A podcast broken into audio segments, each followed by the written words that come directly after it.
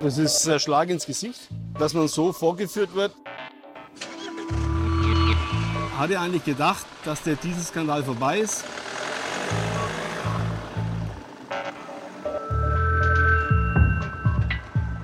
Die Breite dieses Betrugs und die Vielzahl derjenigen, die da beteiligt waren, die ist schon äh, schockierend.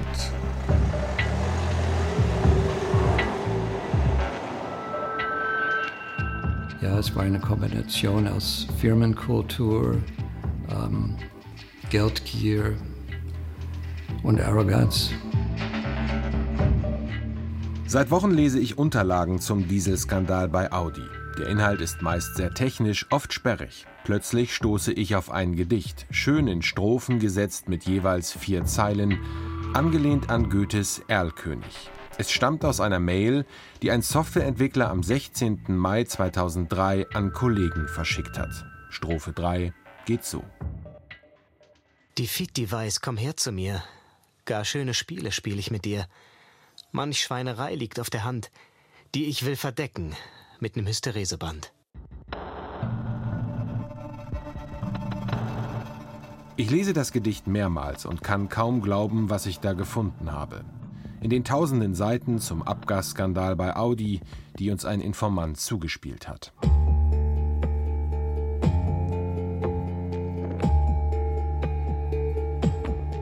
Willkommen zur zweiten Folge des Aufgedeckt-Podcasts Der Fall Audi. Ich bin Arne Fünfinger. Zusammen mit Lisa Wreschniok und Josef Streule arbeite ich im Investigativteam des Bayerischen Rundfunks bei BR Recherche. Sofort schicke ich das Gedicht an meine Kollegen. Viele Wochen lang haben wir uns durch die Dokumente gewühlt, internen Schriftverkehr gelesen, geheime Präsentationen ausgewertet. In Folge 1 unseres Podcasts haben wir euch erzählt, was intern bei Audi ablief, als der Dieselskandal 2015 aufgeflogen ist und wie lange Audi versucht hat, in der Öffentlichkeit mit weißer Weste dazustehen. In dieser Folge zeigen wir, dass der Grundstein für Abgasmanipulationen schon sehr, sehr früh gelegt wurde. Das zeigt auch das Gedicht aus dem Jahr 2003. Für den Autor ist offenbar klar, Audi ist auf Abwägen. Er schreibt, es drohen Handschellen. Doch zugleich beruhigt er sich selbst und zeigt sich überzeugt, Audi sei schlauer als die Behörden. Wörtlich dichtet er, Seid ruhig, bleibt cool, wart euer Gesicht. Es murrt nur der TÜV, die Carp merkt das nicht. Ich sehe dieses Gedicht eher als Ausdruck der Angst. Sagt Martin Für, Jurist an der Hochschule Darmstadt und Gutachter im Dieseluntersuchungsausschuss des Bundestages weil man nämlich wusste, dass nur einer Nachmessen braucht. Und die Kalifornier waren bekannt dafür, dass sie auch unangemeldet einfach mal ein Fahrzeug durchmessen. Die hohe Gefahr, dass das auffliegt, das war eigentlich denjenigen, die dort die schmutzige Arbeit zu verrichten hatten, unmittelbar bewusst. Tatsächlich sorgt ausgerechnet die CARB, die kalifornische Emissionsschutzbehörde, später maßgeblich dafür, dass der Dieselskandal 2015 auffliegt. Wir fragen uns, weil das Gedicht aus dem Jahr 2003 stammt, hat Audi schon so früh mit Manipulationen begonnen? Und wissen die Behörden davon? Es gibt eine Spur. Ältere Dieselautos erkennt man an einem typischen Motorgeräusch, dem sogenannten Nageln. Manche sagen, die Motoren klappern. Audi will nach eigenen Angaben dieses Geräusch dämpfen und entwickelt dafür ab dem Jahr 2000 für Dieselautos mit der Abgasnorm Euro 4 eine spezielle Software. Ihr Name Akustikfunktion. Die Funktion sei völlig harmlos, versichert Audi nach dem Auffliegen des Abgasskandals noch jahrelang. Dabei hat das Unternehmen die Software schon 2006 an VW weitergegeben. Bekannt ist, dass die Konzernschwester in Wolfsburg die Akustikfunktion eingesetzt hat, um auf dem Prüfstand gute Abgaswerte vorzutäuschen. Welche Rolle spielt diese Funktion bei Audi? In den Unterlagen finden wir zahlreiche Protokolle und Präsentationen. Daraus geht hervor, Das zuständige Kraftfahrtbundesamt hat sehr bald einen Verdacht. Doch Audi-Ingenieure erzählen dem KBA immer wieder die gleiche Geschichte. Die Akustikfunktion würde den Prüfzyklus nicht erkennen. Sie sei keine Abschalteinrichtung, sondern diene allein dazu, Keramikglühstifte des Motors vor dem Brechen zu schützen. So steht es zum Beispiel in einem Protokoll eines Treffens von Audi-Managern mit KBA-Mitarbeitern im Dezember 2015. Erst zwei Jahre später, im Juli 2017, gibt Audi zu, dass die Keramikstifte schon seit 2004 durch Stahlstifte ersetzt worden sind. Das Argument Motorschutz greift also schon lange nicht mehr. Das belegt ein interner Vermerk des Kraftfahrtbundesamtes vom Juli 2018, den wir in den Unterlagen finden. Auf sieben eng beschriebenen Seiten stellt das KBA fest, die Akustikfunktion ist eine unzulässige Abschalteinrichtung. Sie dient nur dazu, Fahrzeuge auf dem Prüfstand sauber erscheinen zu lassen. Das KBA nennt sogar Zahlen. Audi hat die Funktion in Hunderttausenden Fahrzeugen eingesetzt. 2017 waren davon noch fast 150.000 auf deutschen Straßen unterwegs. Wie kann das sein? Hat Audi die Behörden bewusst getäuscht? Wir haben viele Fragen, doch Audi kommentiert den Sachverhalt auf unsere Anfrage hin nichts.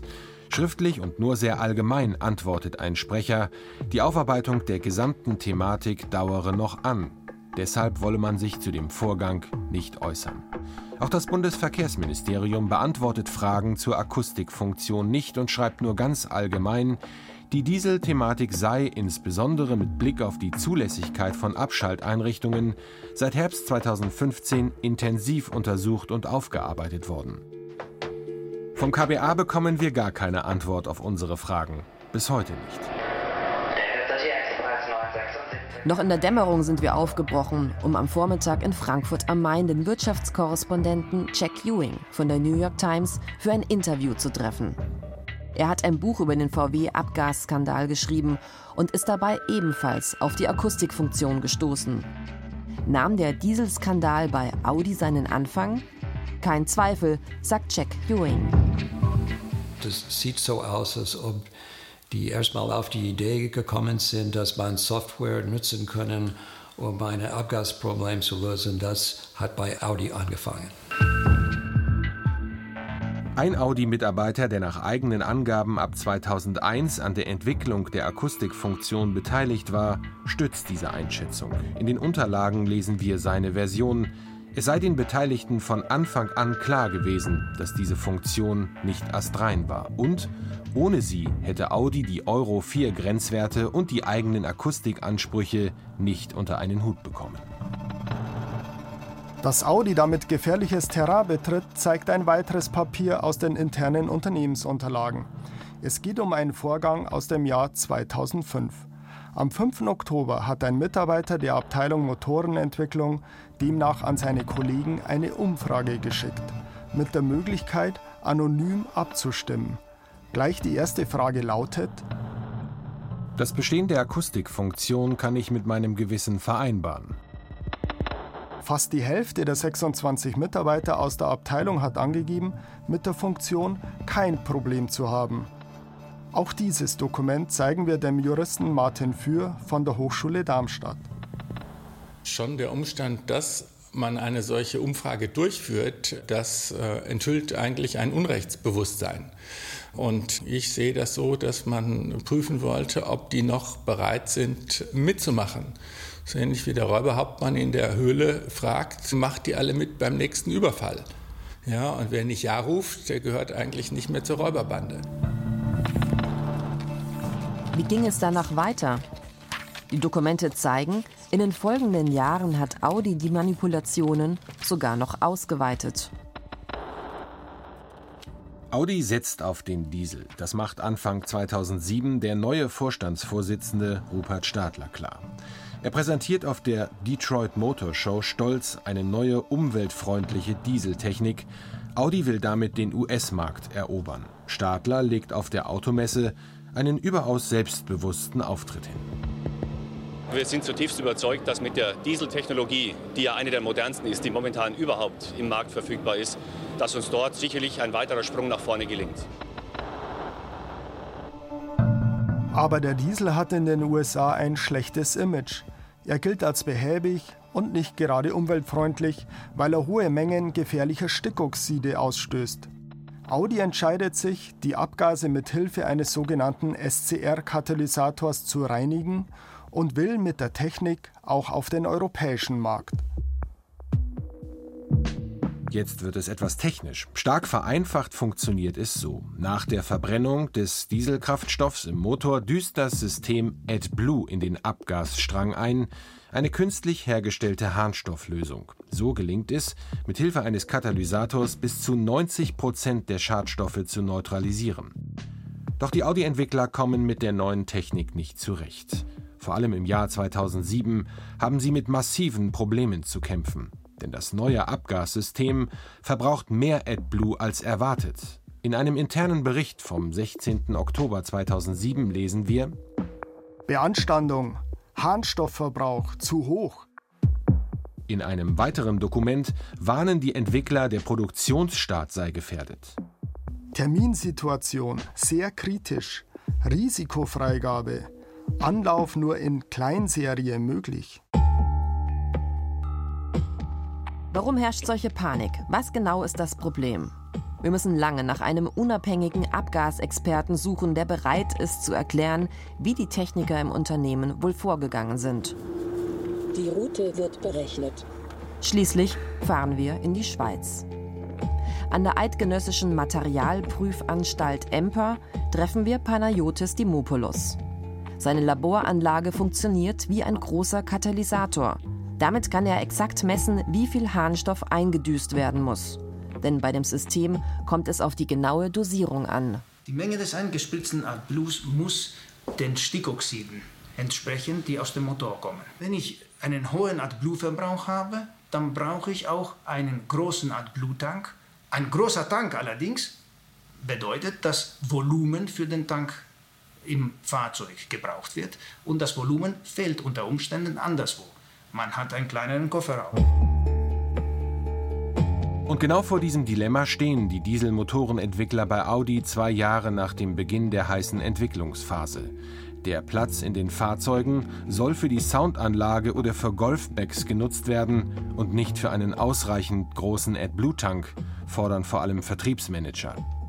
Am 22. Januar 2008 schreibt einer der leitenden Ingenieure im Audi-Entwicklungszentrum in Neckarsulm eine verzweifelte E-Mail an seinen Chef. Ganz ohne Bescheißen werden wir es nicht schaffen. Anhand der Dokumente können wir nachvollziehen, dass innerhalb des Unternehmens heftig diskutiert wird. Die Motorenentwickler fordern größere Tanks, der Vertrieb blockiert. Dafür finden wir zahlreiche Belege. So schreibt ein hochrangiger Manager in einer Mail Ende 2007, um konsequent auch in Europa sauber zu sein, müssen ca. 30 Liter SCR-Volumen her, die momentan in keinem dieser beiden Fahrzeuge unterzubringen sind. Mitarbeiter des Vertriebs bestehen darauf, dass Kunden weder in den USA noch in Europa in direkten Kontakt mit AdBlue kommen dürfen. Das Nachfüllen der Flüssigkeit soll innerhalb der Serviceintervalle in der Werkstatt geschehen. In den USA nach umgerechnet 16.000 Kilometern, in Europa nach 30.000 Kilometern. Eine Warnmeldung oder schlimmer noch, dass der Motor bei leerem AdBlue-Tank nicht mehr anspringt, dürfe es nicht geben, fordert der US-Vertrieb in einer E-Mail am 15. April 2007. Auf keinen Fall dürfen wir den Kunden vor Erreichen des Serviceintervalls in die gesetzlich vorgeschriebenen Warnstufen laufen lassen. Dieses wäre ein Desaster für die gesamte Clean Diesel Strategie in Nordamerika. Mit angeblich sauberen Dieselautos den US-Markt erobern. Dieser Plan durfte bei Audi schlicht und einfach nicht scheitern. Wir haben Kontakt zu damals beteiligten Mitarbeitern, Konzernkennern. Sie berichten vom großen Druck, der im Unternehmen herrschte. Auch der hochrangige Konzerninsider, den wir schon in Folge 1 kennengelernt haben, erzählt davon. Da er nicht erkannt werden darf, sprechen wir seine Stimme nach. Was er sagt, macht für uns einiges klarer. Scheitern ist nicht vorgesehen. Gibt's nicht. Das ist keine Option. Und wenn es passiert, sieht jeder zu, dass er es nicht gewesen ist, weil man weiß, was die Konsequenzen für einen persönlich sind. Im Zweifelsfall waren diejenigen nicht mehr lange da. In den vertraulichen Unterlagen finden wir ein Schlüsseldokument. Es enthält einen Plan, wie die Motorspezialisten bei Audi dann vorgehen wollten. Die Fahrzeuge sollten sauber sein, allerdings nur auf dem Prüfstand. Am 23. Januar 2008 schickt ein leitender Techniker an seine Kollegen die entscheidende Präsentation. Darin heißt es Lösungsansatz Einführung zweier Betriebsmodi, Effizienzmodus und Sparmodus. Dabei fährt das System auf dem Prüfstand im Effizienzmodus bei optimaler Schadstoffreinigung. Für normale Straßenfahrten sieht die Software den Sparmodus vor, mit deutlich reduzierter AdBlue-Einspritzung und entsprechenden Folgen für die Abgasreinigung. Dieses Dokument besprechen wir mit dem Abgasexperten Panayotis Dimopoulos in der Schweiz. Er erklärt es so. Wenn man fast immer im Sparmodus ist, dann wird höchstwahrscheinlich zu viel Stickoxide in die Atmosphäre emittiert. Und dann hat man den Effizienzmodus, um die Grenzwerte am Prüfstand zu erreichen. In dem Sinn ist das keine schöne Lösung, keine schöne Lösung. Nein, wirklich nicht. Denn dafür muss Audi die Motorsteuerungssoftware entsprechend programmieren. Sie muss erkennen, dass das Fahrzeug einen Testzyklus fährt und dann viel AdBlue einspritzen. Ansatz Cycle Beating in den USA höchst kritisch, notieren die Entwickler in der Präsentation. Für Jack Ewing, Reporter der New York Times und Autor eines Buches über den VW-Skandal, gibt es bei diesem Begriff keinen Spielraum für Interpretationen. Cycle Beating, das ist ein Begriff, das jeder der Autobranche kennt. Man muss äh, gar kein Ingenieur sein. Äh, das ist ganz klar illegal. Es gibt keine äh, legale Cycle Beating. Äh, das ist ganz klar gegen das Gesetz in Europa und in den USA. Und das zeigt ganz klar, dass die wussten, was sie gemacht haben. Und der Kreis der Mitwisser wird immer größer. Denn moderne Autos machen Fehlermeldungen. Wenn etwas nicht in Ordnung ist mit der AdBlue-Dosierung, müssen Warnleuchten angehen. Doch das soll nicht passieren. Deshalb sind bald Entwickler weiterer Abteilungen mit der Manipulationssoftware befasst. Ein Techniker schlägt Alarm. Wenn das auffliegt, sind wir auch tot schreibt der Entwickler in einer E-Mail an seine Kollegen im Mai 2009, als er merkt, dass die unzulässigen Eingriffe auch für seine Abteilung zum Problem werden könnten. Audi bringt die Fahrzeuge trotzdem auf den Markt und bewirbt die manipulierten Motoren als sauberste Diesel der Welt. Mit welchen Risiken diese Strategie verbunden ist, schreibt ein Audi-Mitarbeiter der Zulassungsabteilung am 11. Oktober 2013 in einer Risikoanalyse auf. Auch die ist erstaunlich. Schließlich steht darin, schwarz auf weiß, das Kernrisiko besteht in der Aufdeckung von Softwaremaßnahmen, die unerlaubt Eingriffe in das Emissionskontrollsystem vornehmen. Der Verfasser dieser Risikoanalyse macht deswegen Druck. Er fordert eine Umstellung der Software bei Fahrzeugen für den US-Markt, und zwar schnellstmöglich. Seine Warnung geht an das höhere Management. Dort verpufft sie aber offenbar. Dass die Fahrzeuge auch in Europa nicht den gesetzlichen Vorgaben entsprechen, reden sich die Verantwortlichen schön. Eine ausreichende Abgasreinigung sei in Europa nur auf dem Prüfstand einzuhalten. So lesen wir es in den Dokumenten. Der Jurist Martin Für ist da komplett anderer Meinung. Wer das Recht so interpretiert, der macht sich die Welt schön, ja, äh, wie Pippi Langstrumpf. Äh, ich mache mir die Welt so, wie sie mir gefällt. So ist sie aber nicht. Die Buchstaben der Verordnung sind anders.